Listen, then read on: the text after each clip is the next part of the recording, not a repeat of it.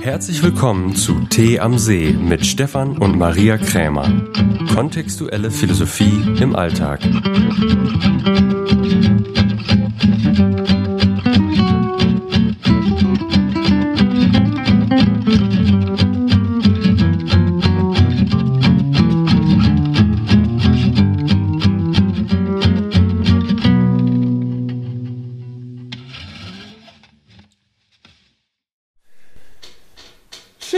Da bist und äh, wieder eingeschaltet hast zu einem neuen Thema, Harmonie, Einklang. Einklang statt Gleichklang. Vorab möchten wir uns bedanken bei denjenigen, die uns fünf Sterne gegeben haben. Das ist äh, ein großes Geschenk und äh, wenn du zudem auch noch einen Kommentar abgibst, dann ähm, bekommen wir auf Dauer einen anderen Algorithmus und durch dich können wir dann noch mehr Menschen erreichen. Vielen Dank dafür. Also dieses Thema, wie gesagt, Harmonie, Einklang statt Gleichklang. Die meisten kennen das wahrscheinlich, so zumal auf Festen häufig gesagt wird, ach, ne, Weihnachten, was auch immer so an Festen ist, Kinder, nun streitet euch doch nicht, nun seid doch, ähm, vertragt euch doch und lasst uns doch eine schöne Stimmung haben. Also bei den meisten ist das so, wenn sie das Wort Harmonie hören, verbinden sie schon automatisch mit, das ist disharmonisch. So dem liegt zugrunde, dass es ein Missverständnis darüber gibt, was Harmonie eigentlich ist. Die meisten verstehen Harmonie als etwas, wo alle den gleichen Ton singen. Das wäre aber eintönig. Das wäre eintönig, ja. ja. Das ist aber nicht gemeint mit Harmonie.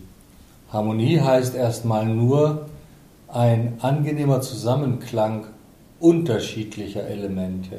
Also unterschiedliche Elemente wie Töne oder Farben oder auch unterschiedliche Denkweisen und Gefühle werden zu einem größeren System zusammengefügt. Also und, Harmonie heißt nämlich nicht, dass jeder denselben Ton singt. Nein. Weil dann ist es, wie Stefan sagte, eintönig, sondern es ist die Fähigkeit, ein harmonisches Bild zu erschaffen, sei es musikalisch oder farblich. Ja, und zwar aus vielen verschiedenen unterschiedlichen Elementen. Es basiert also auf Unterschiedlichkeit. Es respektiert die, ähm, das Charakteristikum im Universum, dass es im Universum nichts doppelt gibt. Es gibt jedes Teil, jedes, jedes, äh, jedes Ding gibt es nur ein einziges Mal. Es gibt keine Gleichheit im Universum. Alles ist unterschiedlich. Und die Kunst ist, das zu einem, äh, zu einem Gleichklang, also zu einem zu, die, zu, die unterschiedlichen Elemente so einem zu, Einklang, zu, äh, dass, man die, dass man die unterschiedlichen Elemente in Einklang bringt und sie auch zum Nutzen bringt. Also Zusammenfügen von verschiedenen Elementen, von verschiedenen Puzzleteilen, die in irgendeiner Weise dann zu einem neuen System zusammengefügt werden, was einen bestimmten Nutzen und sei es auch einen rein ästhetischen Nutzen haben kann. Was ja nicht heißt, selbst wenn du die Töne zusammengefügt hast zu einem Musikstück, dass es dann jedem gefällt. Oder dass das Bild, ja. was für dich harmonisch ist, jedem gefällt. Aber es hat in gewisser Weise eine Harmonie. Ja. Was allerdings unter Harmonie häufig verstanden wird, ist das, was wir schon angesprochen haben, nämlich ein Gleichklang, ein, dass alle den gleichen Ton singen und dafür ihre Unterschiedlichkeit aufgeben sollen.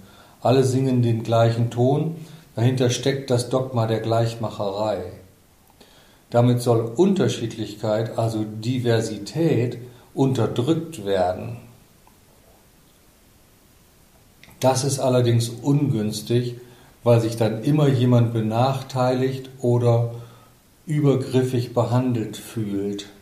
Ja, man muss einfach sagen, dass in Familien im Laufe der Zeit, je älter die Kinder werden, die, un, die unterschiedlichsten Werte gelebt werden. Ja, also die der eine, wird größer. Die wird einfach größer. Ja, der eine hat vielleicht, was weiß ich, äh, Erfolg und Geld als an erster Stelle, Mhm. der andere eher Sozialität, der eine hat eine politisch andere Einstellung. Also dass man letztendlich sich bewusst wird, äh, dass es, selbst wenn man aus einer Familie kommt, hat man unterschiedliche Werte, Ziele, Vorstellungen. Ja. Und das darf auch sein.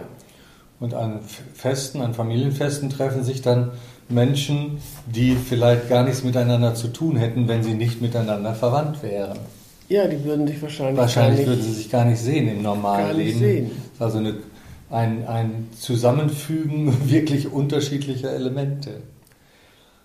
Ja, und ich So nochmal man- zum, zum, zu- zusammengefasst bedeutet Gleichklang sowas wie die Diktatur der Richtigkeit und Einklang bedeutet unterschiedliche Elemente zum Klingen bringen. Also keine Diktatur der richtigen Töne, sondern Töne zusammenfügen, möglichst geschickt und möglichst interessant. Ja. So, das heißt, wenn, man, wenn wir jetzt bei dem Beispiel der Töne bleiben, du hast ein Orchester und die Mitglieder der Familie haben unterschiedliche Instrumente. Und ein Orchester braucht einen Dirigenten. Und jetzt fügen wir ein bisschen von unserer Mann-Frau-Theorie ein. Also Stefan hat ja eben gesagt, dass man ähm, die unterschiedlichen Elemente entweder musikalisch, visuell oder sozial in Einklang bringt. Und wir sprechen der Frau ein größeres Maß an sozial-emotionaler Kompetenz zu. Genau.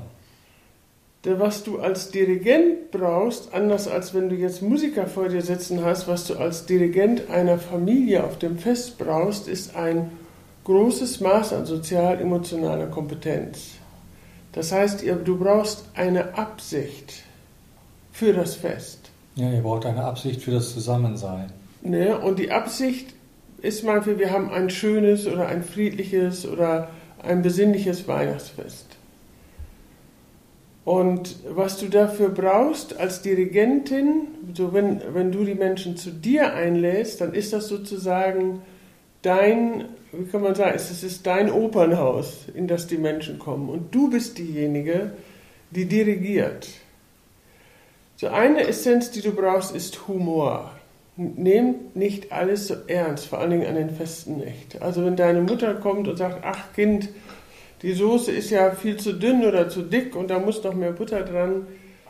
Du kannst ihr den Kochlöffel geben, aber gib ihr nicht den Dirigentenstab. So, das ist eine unterschiedliche Ebene. Sie kann auf der Inhaltsebene, wenn sie meint, sie muss kochen, dann lass sie es tun.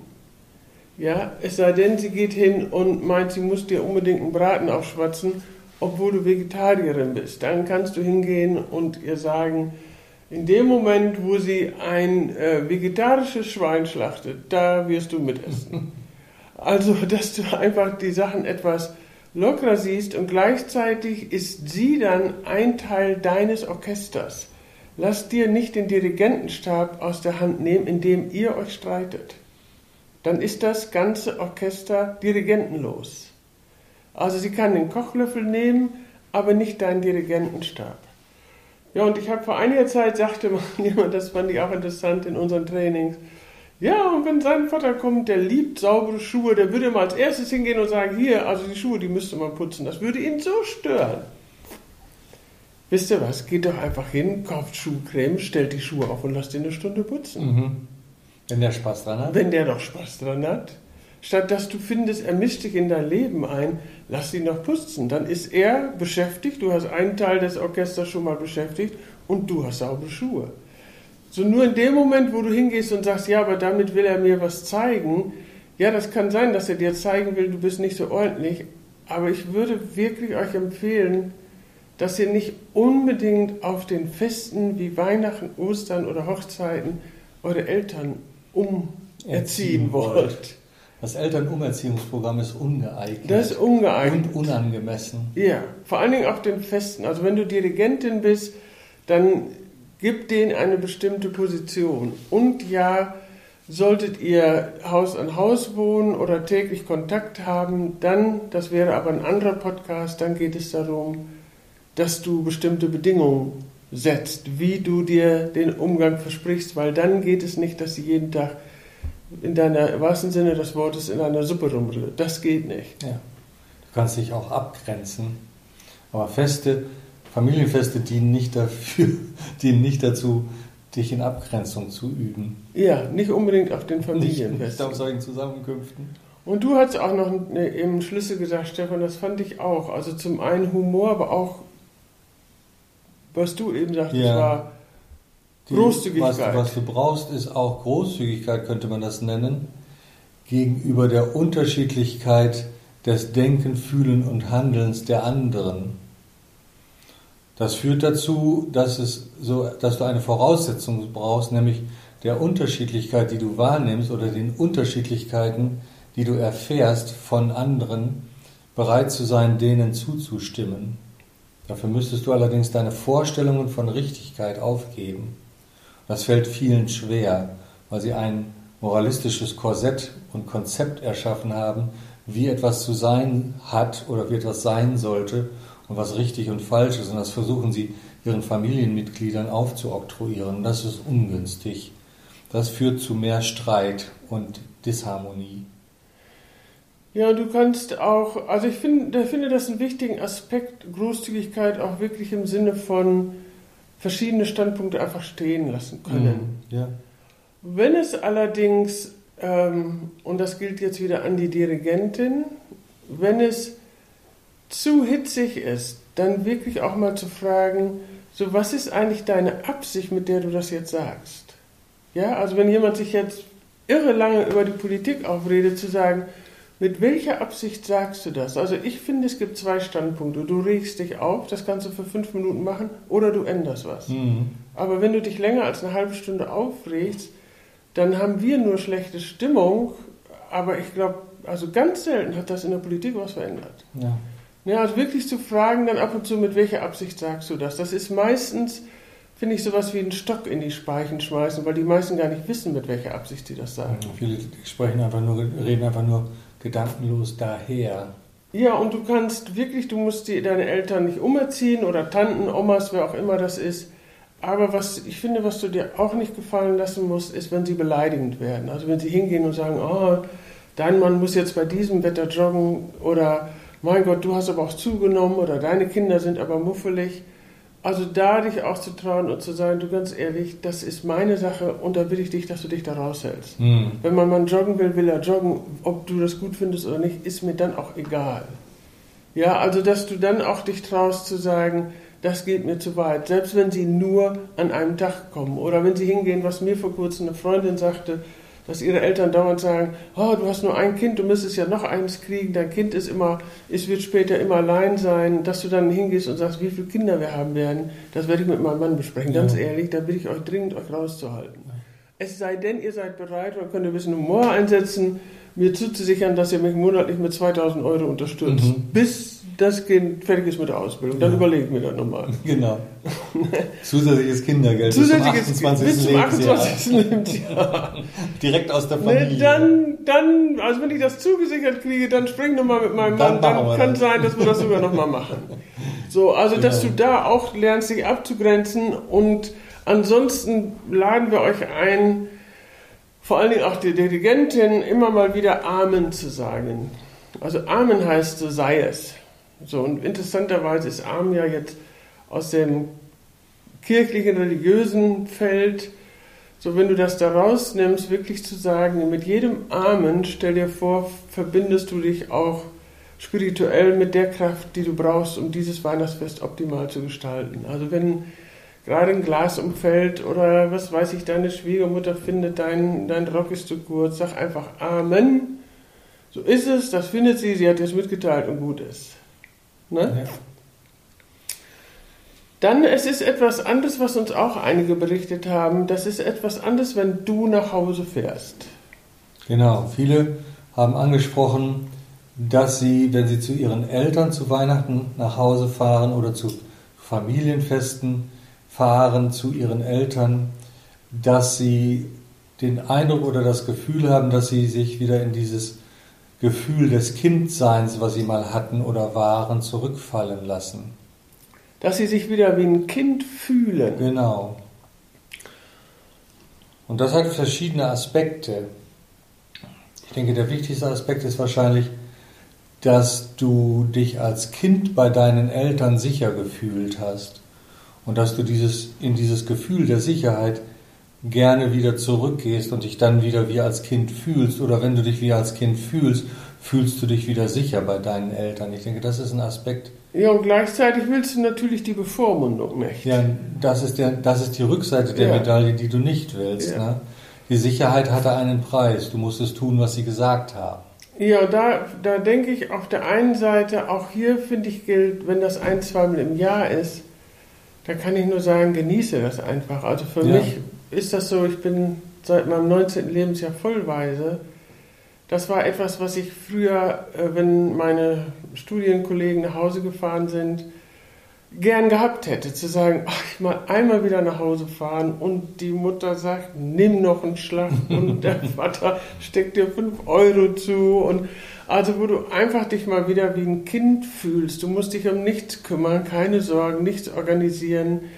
Also wenn das so ist, dann, dann genieß es auch einfach. Also genieß einfach wieder dich fallen zu lassen. Und ja, wenn es bevormundend ist und du solltest das dritte Stück Kuchen essen, dann bist du auch alt genug zu sagen, Mama, jetzt ist es gut gewesen, das esse ich morgen.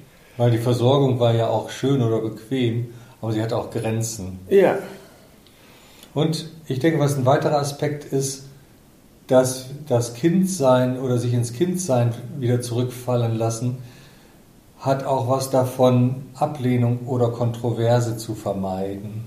ja, irgendwie auch Angst, ne? Ja. So die Angst vor Ablehnung. Lieber ein gutes Kind sein, als zu sich oder seinen Standpunkten stehen, die eventuell nicht die, sehr wahrscheinlich auch nicht die gleichen sind wie die deiner Eltern.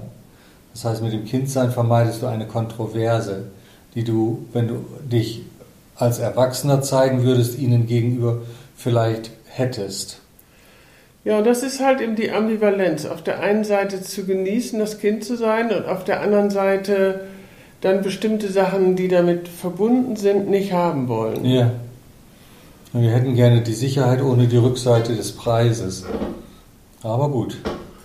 Ja, und dass du, ähm, also ich finde, das ist ja auch etwas, wenn es jetzt kein Elternumerziehungsprogramm wird, wozu du, was du, wozu du solche Angelegenheiten nutzen kannst, dass du lernst, bei bestimmten Sachen zu sagen, hier ist für mich eine Grenze. Ja. Und bei einigen ist das so, dass sie denken, ich mache das, wenn ich mich sicher fühle oder selbstsicher genug Ja. bin. Und der Punkt ist, das ist umgekehrt. Wenn du es machst, wirst du mehr und mehr das Gefühl von Selbstsicherheit haben. Weil erstmal ist es ein Risiko, sich abzugrenzen gegen andere Standpunkte, insbesondere wenn deine Eltern sie vertreten. Ja, du könntest deren Zustimmung verlieren. Ja. Und das ist das Risiko. Das ist das Risiko. Und das ist etwas, was dir letztendlich, dafür bist du erwachsen, auch egal sein muss. Ja. Ne, dass, du, dass du sagst, ja, wenn sie mir nicht zustimmen, dann stimme ich dem zu, dass sie mir nicht zustimmen. Das ist ja auch ein Charakteristikum des Erwachsenseins, auf die Zustimmung der Eltern nicht mehr angewiesen zu sein. Ja, und es ist natürlich eine Herausforderung. Also ich weiß, wie gesagt, ich hatte keine Eltern mehr, aber als wir das erste Mal mit unserem Baby zu meiner Schwiegermutter gefahren sind und äh, ich dann aufgestanden bin, als sie geschrien hat, sie dann sagte, ähm, also du musst das Kind schreien lassen. Und das war natürlich schon etwas, wo ich gesagt habe, das mache ich nicht. Also vielen Dank, dass du mir das sagst. Ich finde, du hast große Arbeit geleistet. Ich bin mit deinem Sohn zusammen, der beste Mensch ever. Aber äh, ich lasse sie nicht schreien. Einfach weil ich das nicht will und ich bitte dich, das zu respektieren. Ja. So, das ist mir auch nicht leicht gefallen, weil ich wusste, dass sie das doof findet. Ne? Und ich bin sicher, sie meinte es gut, aber da halt eben auch hinzugehen und das gilt jetzt auch für die Eltern zu sagen, ja, deine Kinder haben andere Vorstellungen, wie sie leben wollen und es gilt auch, diese zu respektieren. Selbst wenn sie deinen Vorstellungen widersprechen, letztendlich kannst du froh sein, dass sie andere Vorstellungen haben. Das heißt, du hast ein Kind erzogen, was, wie die Amis sagen, open-minded ist. Ja. Was dir nicht in allem folgt, das ist auch ein großer Beweis deiner erfolgreichen Erziehung. Ja, und du hast einen Beitrag geleistet zu, zur, zum Charakteristikum des Universums, nämlich zur Unterschiedlichkeit. Ja. Du hast ein, unterschiedliche Standpunkte, unterschiedliche Sichtweisen ergänzen sich ja gegenseitig. Das ist ja die, die Fülle an Unterschiedlichkeit, ist ja ein Gesamtsystem, was sich gegenseitig ergänzt. Wenn alle das Gleiche dächten oder fühlten, das wäre ja keine Ergänzung, sondern monoton. Das ist wie auf dem Fußballplatz, fällt mir gerade ein. Du kannst ein Spiel, ja, auf dem Fußballplatz brauchst du elf Spieler in jeder Mannschaft und du kannst nicht elf linke Verteidiger aufstellen, dann verlierst du das Spiel. Du musst elf unterschiedliche Wesen aufstellen, die unterschiedliche Qualitäten haben und die dann zusammen in irgendeinem Spiel in einer Art und Weise zusammenspielen. Das ist ja das Spannende. Das ist das Spannende. So und so gilt es auch bei Feierlichkeiten, bei Zusammenkünften. Also diese Qualität unterschiedlicher Meinungen zusammenzufügen, ist wirklich auch eine starke Qualität, Ja. die Frauen haben, die sie optimal nutzen können im Management. Ja. Und ja, erwarte Stress, umarme ihn, erwarte Unterbrechung, umarme sie. Und manchmal ist es beim Dirigieren ganz hilfreich, vielleicht ein kleines Gläschen Rotwein zu trinken. Oder Champagner. Nur nicht Ja. zu viel, dann wird es wieder schräg. Die Unterschiedlichkeit und die dadurch entstehende mögliche Kontroverse erhöht auf jeden Fall den Anteil an Kommunikation. Ja, Und unsere These ist, oder unsere, über, über, äh, unsere Erfahrung ist, dass Liebe eine Folge von vollständiger Kommunikation ist. Ja, und wenn es hoch hergeht, wie du eben sagtest, und, und es wird viel diskutiert und man ist irgendwie, es ist eine laute Stimmung, ganz ehrlich, freu dich einfach. Das ist schöner, als wenn alle da stumm rumsitzen. Ja, Ne? Okay, dann vielen herzlichen Dank fürs Zuhören. herzlichen Dank. Vielen Dank äh, auch vor allen Dingen allen Dirigentinnen. Und äh, wir wünschen euch, welches Fest auch immer gemeint ist, wir wünschen euch eine schöne Zeit und genießt das Fest. Und vergebt Sterne.